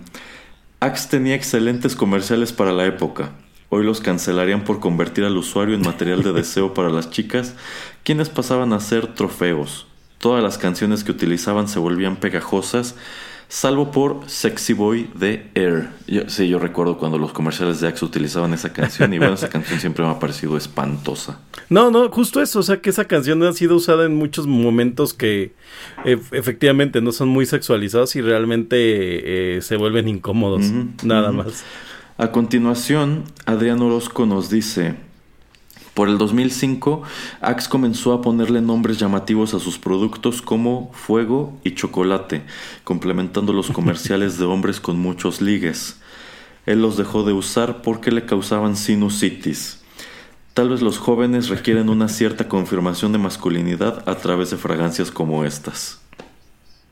Es que también, o sea, finalmente ya viendo decía Neto, eh, honestamente la fragancia le vendías a adolescentes, o sea, estaba enfocada a adolescentes, pues que están en esta etapa, ¿no? En la que pues estás como creciendo, digo, a nosotros nos tocó tal cual, o sea, estás en pasando de la de la adolescencia así ya este temprana ser totalmente ser un adulto joven y pues claro que como hombre pues te interesa tener una pareja no independientemente que seas este tipo de de gañán pero pues sí o sea cualquier cosa que te sume puntos te hace sentir en ese momento de la vida no hay, hay los que aprenden a tocar la guitarra y habíamos los que no teníamos talento y nos poníamos sax Ya vemos los que hacíamos las dos cosas y nada de eso funcionaba. Bueno, pues a lo mejor ahí faltaba tener mejores canciones, señor Erasmo. Pues también les tocaba este así puro bolero de, de los años 30. Y déjame enamorarte de tus. No, pues no. no, no es cierto, no lo sé, no sé qué tocaba. Bueno, Ajá. el último comentario que nos dejan a propósito de Axe viene de Víctor Hugo Espino, quien siempre tiene cosas muy interesantes que decir cuando le, pre- cuando le pido su opinión para estos programas. Él nos dice, lo que ayer se veía con buenos ojos hoy resulta una charlatanería. Para ejemplo, Sí. los comerciales de Axe que exhibían a hombres que atraían a muchas mujeres solo por usar el aerosol. Por otro lado, se exponía a mujeres que servían como accesorios o trofeos para el macho alfa. Hoy esa imagen sería una infamia. Él usó en varias ocasiones el Axe Fusion por la publicidad y el aroma. Sin embargo, el hecho de poder adquirirlo en cualquier parte le restaba originalidad. Hoy en día le resulta asqueroso a las narices expertas en perfumería. Sí, yo, yo coincido en, in- insisto, ah, para mí Axe terminó siendo más un perfume que un, que un desodorante. Y sí, es, son, son, fragancias que se hicieron viejas y se hicieron desagradables muy pronto. Hoy día no sé exactamente qué es lo que vendan, no tengo idea a qué huela un, un, un Axe, pero yo siento que también hubo un cambio muy radical de quién compraba este desodorante. Yo siento que en los 2000 este era un producto muy clase mediero. Sin embargo, actualmente siento que es un producto muy de, muy de clase baja, sobre todo por el hecho de que terminó por asociarse con gañanes y pues tú no querías oler como un gañán y no querías oler como pues tus otros 30 compañeros de la preparatoria o de la universidad, ¿no? Además, ¿sabe, sabe? Siento que el Axe, algo que le, que le pasó justamente con esta asociación de clase baja, es que se volvió sinónimo a que no tienes para comprarte una loción. No, tiene- no tienes para comprarte ni un Old Spice. Exacto, exacto. No, y, y, por ejemplo, las lociones, ya ve que hay lociones súper, súper reconocibles, como por ejemplo One Million, Ajá. que es una, es una loción muy común y que a muchas personas les gusta. Ajá. A mí no me gusta cómo huele. Este, pero pues es como el, el, el- la, la parte de algo reconocible bueno, ¿no? Ya que se volvió como algo reco- reconocible malo. Y luego creo que a la gente que usa Axe como perfume la asocian con eso, con es que no tienes ni para comprarte una loción que vas a tener. Y seguramente eres un gañán, y seguramente eres de clase baja. Es así de, oh, ya, dame, dame viada. Y como usted decía, el All Spice, hace, hace ratito fuera de, fuera de, del aire comentábamos eso, ¿no? Que Axe creemos que evolucionó hacia, All- hacia All Spice por los anuncios tan impresionantes que empezaron a hacer con este, con este cuate que sale en la película de ¿Dónde están las Eh, rubias? Terry Crews, sí, sí, efectivamente. eh, ahí fue muy notorio. Así como en su momento, al pasar de moda Camel, sus consumidores se inclinan por Paul Mall, fue muy, muy, muy marcado que quienes utilizábamos Axe comenzamos a inclinarnos por Old Spice en cualquiera de sus presentaciones, pero pues el típico, el clásico es el de barrita. Y bueno, aquí en México no tuvimos de inicio estas pautas publicitarias en las cuales aparecía eh, Terry Cruz. De hecho, tropicalizaron mucho el concepto, a veces con resultados desastrosos, como cuando hicieron el comercial con Jorge Campos. Eh, Oh, sí, pero digamos que mientras que Axe se convirtió en el desodorante de los gañanes, Old Spice de pronto se convirtió en el desodorante de los de- del tipo cool o el tipo deportistas. Yo pienso Ajá. que sobre todo el tipo el tipo deportista ya un poco más maduro. Axe era como para como para el, el temprano adolescente. Old Spice era cuando estabas empezando a convertirte en adulto y ya no necesitabas una fragancia tan escandalosa. Ajá, porque además como que Old Spice eh, y la otra también que, que empezó también a hacer como la, la opción contra Axe fue el este el Speed Stick, Speed Stick, que es este otra otra fragancia que creo que eh, tiene esta cualidad que eran fragancias pues muy sutiles que realmente sí funcionaban como desodorante y con las que te puedes poner encima pues ya una loción de a de veras Ujú, ujú. ya te pones el One Million ya te pones un Unforgettable no, No, sé, porque imagínese rociarse el pecho Sí, no, entero no, con. Axe y después aplicar algún perfume, pues por fino que fuera el perfume ibas a terminar apestando horrible. A, pu- a puro fraiche. que que, le, que le, le lanzo la pregunta a los seguidores. Si alguien me puede responder, ¿de veras pueden notar la diferencia entre, entre una fragancia de esas este, genéricas contra las originales? Porque todo el mundo huele diferente. El Axe sí te olía, a todo el mundo le huele igual, ¿no? ¿Quién sabe? Esas ya son dudas existenciales que yo tengo. Sí, sí, sí. Y bueno, pues ya muchos de nuestros eh, panelistas, por así decirlo, coincidieron en esta cuestión de la publicidad, como pues lo que Axe trataba de venderte era este ideal de que utilizando este producto serías un, serías un Casanova, serías una persona que atraería a mujeres muy atractivas porque pues vaya que se las apañaban para conseguir mujeres muy atractivas para sus, para sus comerciales y pues es sin duda lo que lo vuelve un producto en sumo polémico. Efectivamente estos comerciales hoy día serían, serían cancelados totalmente, la publicidad de este producto ya no, ya no sigue este, este camino y pues supongo que porque están conscientes de de, ello, pero mirando en retrospectiva, yo creo que sobre todo gente más joven, adolescentes actuales, dirán, pues qué producto tan nocivo, ¿no? Que este es un producto que vino a sembrar un ideal pues de la, de la relación hombre-mujer, pues muy anticuada, muy mala, muy tóxica, por utilizar un adjetivo muy en boga. Eh, sí, como dicen, creo que una palabra con la que coincidieron varios de los escuchas fue el usar a la mujer como trofeo y pues eso creo que es algo totalmente ya fuera de posibilidad de que se haga en una campaña publicitaria y no debería de haber pasado. sí, sí, y yo siento que esto es lo que contribuye a esta infamia o esta especie de leyenda negra que ya pesa sobre el producto, que alguna vez estuvo totalmente enfocado a vender valiéndose de esta, de esta estrategia. Y esto me lleva al último punto que quiero tocar relacionado con Axe. Y es que esto me parece una cosa, me parece una cosa tremenda. Señor Geek, ¿usted recuerda una serie animada de los 2000 que se llamó City Hunters? Ay, no, pero cuénteme, cuénteme. Ah. La, tengo perdida. Bueno, eh, City Hunters fue una serie animada no muy longeva, creo que nada más son como 9, 10 episodios.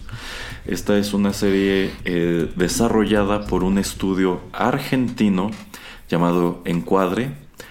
Eh, y esta serie era totalmente un spin-off y un gran comercial precisamente de Axe.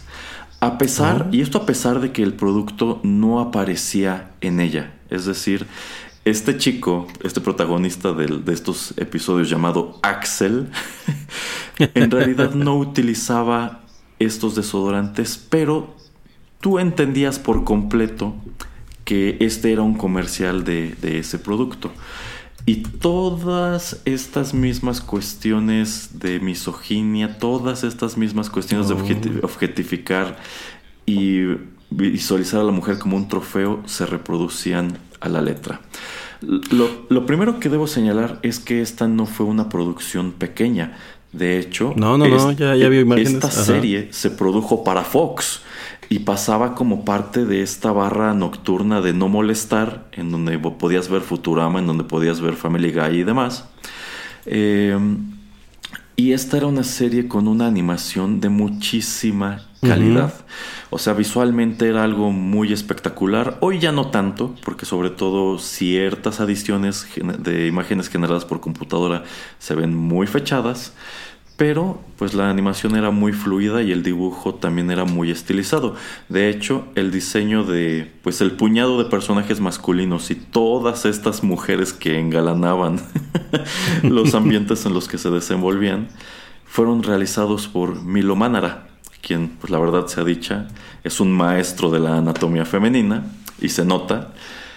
Y bueno, esta serie tenía una premisa muy sencilla este protagonista llamado Axel, en el primer episodio, era, era abandonado por su novia. Ella lo dejaba por un tipo, pues por un tipo como los que tú veías en los comerciales de Axe. Un tipo con un auto deportivo, con muy buena ropa, medio musculoso, todo, todo, un Casanova de los 2000, ¿no? Mientras que Axel, Axel pues tenía toda la pinta de ser un perdedor. De hecho se veía, se veía más o menos como un skater. Sin embargo, eh, Axel conocía por azares del destino a un personaje este, que creo que en español nada más le decían el doctor, quien era un especialista en seducción. Y ellos hacían una especie de, trato. Eh, que me, parece que Axel terminaba dañando su auto o algo así. El chiste es que le debía dinero. Este y tendría que trabajar para él, pero el profesor a cambio le enseñaría el arte de la seducción, es decir, le enseñaría técnicas con las cuales él podría conquistar a la mujer que se le antojase. y sobre todo tenía que usar mucho Axe. bueno, le digo, lo curioso es que en realidad no, lo mostraban el producto en la serie, pero tú entendías por completo que esto era otro comercial glorificado de Axe. Y nada más empezando por la premisa, por supuesto que esta es una serie que no podrías mostrar hoy día. Pero mirándola en retrospectiva, más allá de este factor escandaloso, pues yo creo que lo que, lo que sobresale es son, los valores de producción, que el dibujo era bueno, la animación era, era muy buena y pues la premisa era tonta, las historias eran muy tontas, pero visualmente era un producto pues tan eh, muy atractivo y es que pues estuvo todo el, totalmente destinado a formar parte de la barra de Fox. ¿Cómo ves, señor Geek? Estoy Sí, estoy mientras me habla viendo algunas imágenes y ya me, me trajo a la memoria que alguna vez vi eh, como clips, pero más que nada como tipo parte de alguna campaña de publicidad que tenían de seguramente del, del desodorante. Pero nada más para comentar como un poco el estilo, me, me recuerda bastante eh, este estilo que usó Stripperella o mm, este series como ajá, O, incluso este el Spawn este animado de HBO que es como esta, este estilo más como entre cómic y manga. La verdad es que, o sea, honestamente se ve bastante padre. Tristemente los clips que hay en YouTube, al menos los que estoy encontrando ahorita, no se ven este como de buena calidad. Y pues el, el, estilo este es muy similar a lo que fue este Golden Boy, ¿no? Incluso City Hunter, si lo quiere ver, o sea, el City Hunter, el de la animación japonesa, que tiene su versión en película de este de Jackie Chan, eh, que son estos personajes semi perdedores pero que pues, eh, por alguna extraña razón terminan rodeados de mujeres muy voluptuosas, pero sí, no, ya es algo que el día de hoy difícilmente se podría presentar porque sí, la carga es pues mm, no machista lo que sigue, este, pero se ve un producto de calidad, o sea, fuera de todo. Yo pienso que aquí lo increíble es que, bueno, eh, coincidimos en estas tres marcas que tuvieron campañas publicitarias muy agresivas, muy, efectiva, muy, muy efectivas, sabían a quién querían venderle y cómo iban a venderle el producto. En definitiva, la más polémica de las tres fue Axe. Sin embargo, pues ni, ni Camel ni Absolute llegaron a ser tan grandes como para tener un producto semejante, como para tener una serie que se transmitiera en un canal, pues un canal de cable y pues más que nada pues realizada con esta calidad, porque tú nada más de pensar, bueno, una, una serie animada de Axe, tú pensarías, va a ser un producto barato, ¿no? Va a ser un producto que se verá, que se verá mal y, oh sorpresa, tienes una producción este que si la serie se tratara de otra cosa, quizás sería recordada como algo muy bueno. De, de hecho, cuando usted empezó a platicar de esta serie, yo me, me puse a buscar y de las primeras imágenes que encontré era una animación que era como más o menos del estilo de la de esta de esta canción animada de Radiohead. Este y dije sí pues sí animación argentina seguramente por ahí va. Oiga yo quería hacer un último comentario también sobre las marcas y ahorita que estoy viendo esta animación. Y es que todos los anuncios que tenían estas marcas en donde aparecían personas eh, tenían como esta ambientación, ¿no? Como que siempre era de noche, siempre había como muchas luces neón y siempre era una ciudad. O sea, eran como muy urbanos, como... Me, me, siento así cuando estoy describiéndolo como en la junta cuando, cuando deciden crear a Pucci. eran muy urbanos, muy asertivos y radicales. Bueno, ya lo dijo usted eh, hace algunas emisiones de Rotterdam Retro 2000 los 2000 eran extremos y yo creo que yo, yo creo que parte de ello eran pues, estos ambientes que encontrábamos en series como esta, ambientes muy urbanos en donde se presentaban estas ciudades modernas, estos coches muy veloces y pues claro que todas las mujeres que existían en estos universos eran súper atractivas. Oiga, ya, ya pensé mi anuncio, ¿eh? fui, fui produciendo en la mente para cuando cerremos. muy bien, muy bien. Bueno, pues precisamente para ir concluyendo con esta charla, algo, alguna última reflexión que usted tenga, si no sobre Axe, sobre alguna de las otras dos. más que reflexiones, eh, quiero comentar que nos dejaron otros comentarios que no, no voy a, ahondar mucho, pero eh, que eran de otras marcas y que creo que sí nos va a dar para después hacer tocarlas. Por ejemplo, Ise Jontas, Alex de Ruffle, que supongo que así se pronuncia, el Vidac oficial, eh, nos dicen que también en marcas 2000 eras, pues ellos se acordaban de marcas como Bonduch, como Eco, eh, y como Reebok, por ejemplo, ¿no? Que Reebok, por cierto, es una de esas marcas, junto con Fila, que cayeron como en, en, el, en el estilo de tenis de papá. No sé si usted ha escuchado ya esa frase. Eh, sí, sí, sí, sí. y eso es como muy triste. Y pues de estas marcas que vimos, pues eso tal cual, ¿eh? Que tienen todas este ambiente como oscuro, como neón, como citadino. Entonces, pues pareciera, ¿no? Que eran como un combo. Y es que sí, cerrándolo así, es que sí, sí, sí, sí, alguien en los 2000 seguro que empezaba su día poniéndose Axe, iba a el Oxxo a comprar unos Camel. Y, y, en el antro pedía, pedía su mesa con una botella de, de absoluto. Totalmente, sí. de mandarín. Sí, sí, sí, por eso eh, fue que decidí que abordáramos estas, estas tres marcas porque creo que hicieron época, o sea, marcan un periodo muy específico en el tiempo. Pues muy interesante esta charla, eh, me da mucho gusto que nos hayan hecho llegar todos estos comentarios, muchas gracias por participar en las dinámicas de Rotterdam Retro 2000. Y pues ya para irnos despidiendo, señor Geek, a ver, ¿qué, qué campaña publicitaria se le ocurrió? Claro que sí, señor. Señor Erasmo, pues quiero presentarle a la junta directiva esto que dice así.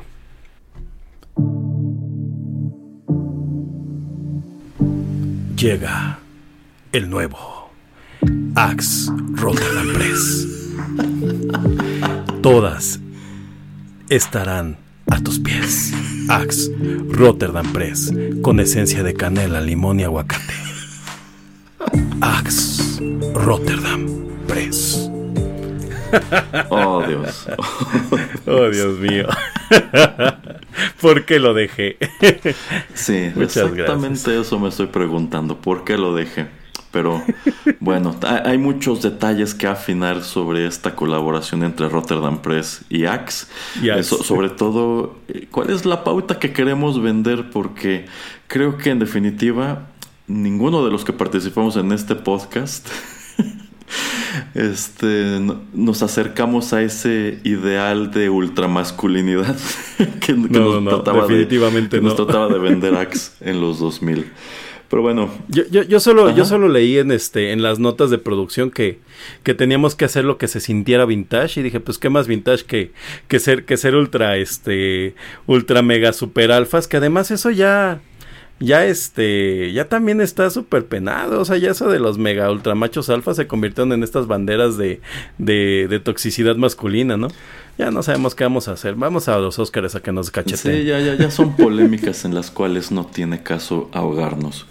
Es así que estamos llegando al final de esta muy interesante y muy divertida emisión de Rotterdam Retro 2000. Oiga, Ajá. Ya, ya, ya sé cómo puede cambiar antes de que cierre Ajá. esto. Nuevo Axe Rotterdam Press. Escribe tus libros en un mes. bueno, fuera. Será libro vaquero. Bueno, fuera, señor.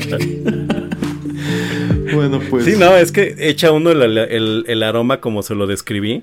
Y si, y si no acabas así en 20 minutos de escribir, no te puede salir. Claro, en un mes acabas. Claro. Dos capítulos en 20 minutos. Bueno, pues eh, Evidentemente hay muchísimas más marcas 2000 eras que podríamos comentar. No, cuenten con que en el futuro regresaremos con otras, quizá alguna de estas que mencionó el, señor Geek como Von Dodge, que creo que también es, es, interesante lo que ocurre, sobre todo, bueno, en el mundo de la moda en general, en, en, en aquellos años de pronto se toman unas decisiones paupérrimas, pero bueno. Es así que estamos llegando al final de este programa. De nuevo, muchísimas gracias a quienes participaron, muchísimas gracias quienes nos acompañaron a través de toda esta charla. Si les gustó este programa, por supuesto, no dejen de compartirlo. Y no está de más recordarles que todos los contenidos de este podcast están disponibles en SoundCloud y que pueden suscribirse a lo más reciente en aplicaciones como iTunes, Spotify, TuneIn Radio y bueno, otras tantas. Nos encuentran en prácticamente cualquier app de podcast. Despídase, señor Geek. Axe Rotterdam Press.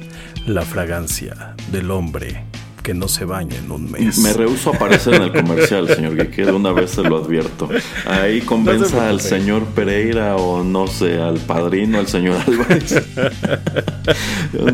es que aparte creo que los eslogans no acaban de pegar, o sea, como que hay, hay algo que no funciona. Eh, eh, el, el gran problema y lo que terminaría por hacerlo pegajoso, señor Geek, es que sí hay muchas cosas que riman con press. Exacto. Como para que no te apesten los pies. Pero bueno. de nuevo, muchas gracias por la sintonía. Se despidan de ustedes a través de estos micrófonos el señor Geek y Erasmo. Hasta la próxima.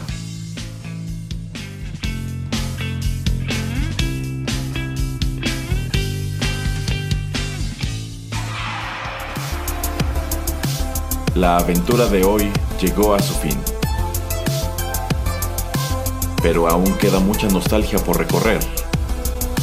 Te esperamos aquí, en Rotterdam Retro 2000.